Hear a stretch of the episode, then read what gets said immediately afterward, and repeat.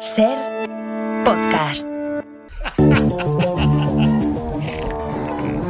Venga, un poco de salud a la antena, Sí, venga. Vamos a poner las pilitas porque llega ramblando con todo, con su energía incontrolable, nuestro deportista extremo, el gran Vamos, Iván va, va, Peyote. vamos, va, déjate de bicharracos. ¿Qué pasa ¿Qué pasa, upa? Aupa, eh? Peyote, qué grande. Venga, joder, os quiero ver a tope, ¿eh? Sí. Oye, y mira, perdona, aprovecho ahora, ¿eh? Mira, ¿Qué? siempre que veo el estudio ahí de Madrid, siempre pienso lo mismo, faltan unas mancuernas ahí en ese estudio, ¿eh? Un ¿Sí? poquito, ¿que- ¿a que no? Y una Sí, espaldera. Un poquito de Sí, máquinas de pectorales, Sí. una bici estática, un Sí. poquito una cinta de correr, salsa, quitar el piano ese, quitar las teles, quitar las teles, la mesa también la podéis quitar y ponéis ahí unas mancuernas, unas máquinas, Sí. ponéis un micro, oye, encima de la bici, de la máquina de steps y tal, y radio fitness, ¿eh? Radio fitness a tope, ¿eh? Sí, sí, sí, sí, sí. Que ahí quiero ver yo al Coronas gritando tuiterías. Por, por última vez en su vida, desde luego. Bueno, pues, pues Francino seguro que no te dice que no, a meter un poquito aquí de, de Francino máquinas. de los míos. Claro, está se puede combinar, se puede Sí, combinar. Tony, en cambio, nada, cojo- No, coge dos días la bici.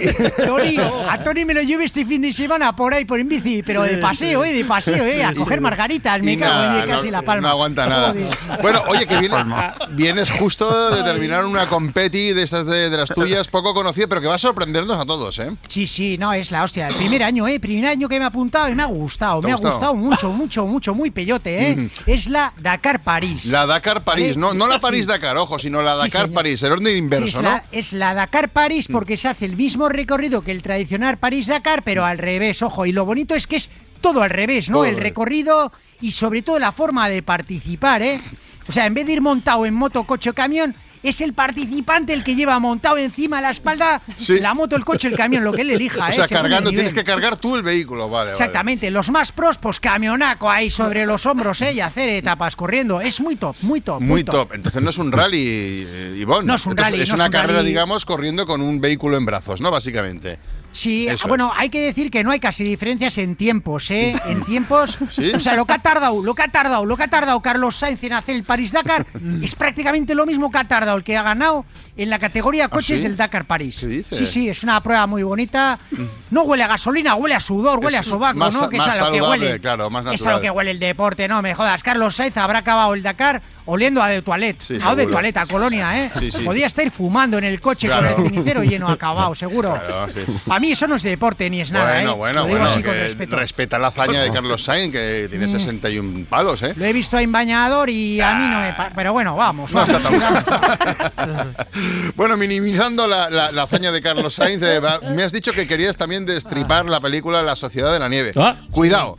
Cuidado que estamos aquí hablando de la candidata de los Oscars, lo de los supervivientes del accidente del avión uruguayo. ¿Tú tienes algo que decir a este tema? No, la he visto, la ya conocía la historia, no, Sí. me sabe mal, ¿eh? Me sabe mal, Cuidado, pero cuidado. no quiero faltar al respeto, No, pero a mí, pero, bueno, pues calla. esa gente que cayó ahí en la montaña, Ajá. casi todos dicen, dicen, eran deportistas de eso del... Bueno, no sé si eh, era- eso Rugby. de sí, pero yo, este tono Sí. escéptico, este tonillo Pero no... yo no te digo, te digo, te digo, porque yo donde cayeron ellos, yo he estado mucho por ahí y a veces saco a pasear al perro en pleno invierno, cuidado.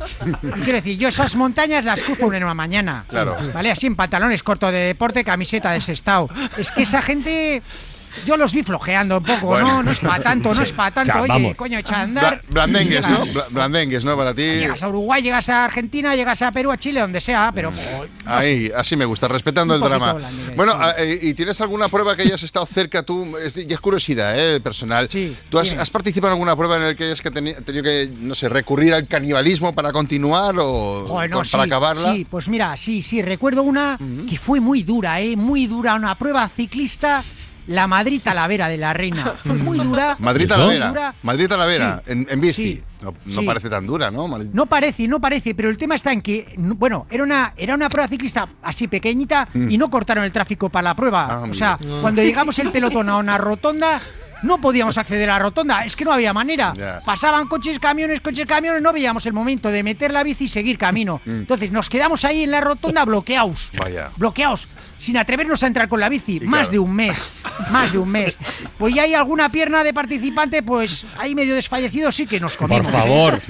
Ojo, está, está las- estamos en la rotonda sin poder hacer nada. Claro. cago. Estás en una rotonda y ya vas cenado eh, cuando Sí, sales, señor, ¿no? sí, Total. señor, sí, señor. bueno, pues Vamos. eh, y cuando, cuando acecha el hambre tienes que tirar para adelante. Iván, muchísimas gracias. Peyote ahí fuerte, eh, tío. Venga, upa ahí, a upa. Tony, eh, venga, Tony. Sí, me vengo arriba. Dos fines de semana más de entrenamiento y ya por el pan en bici ya pues.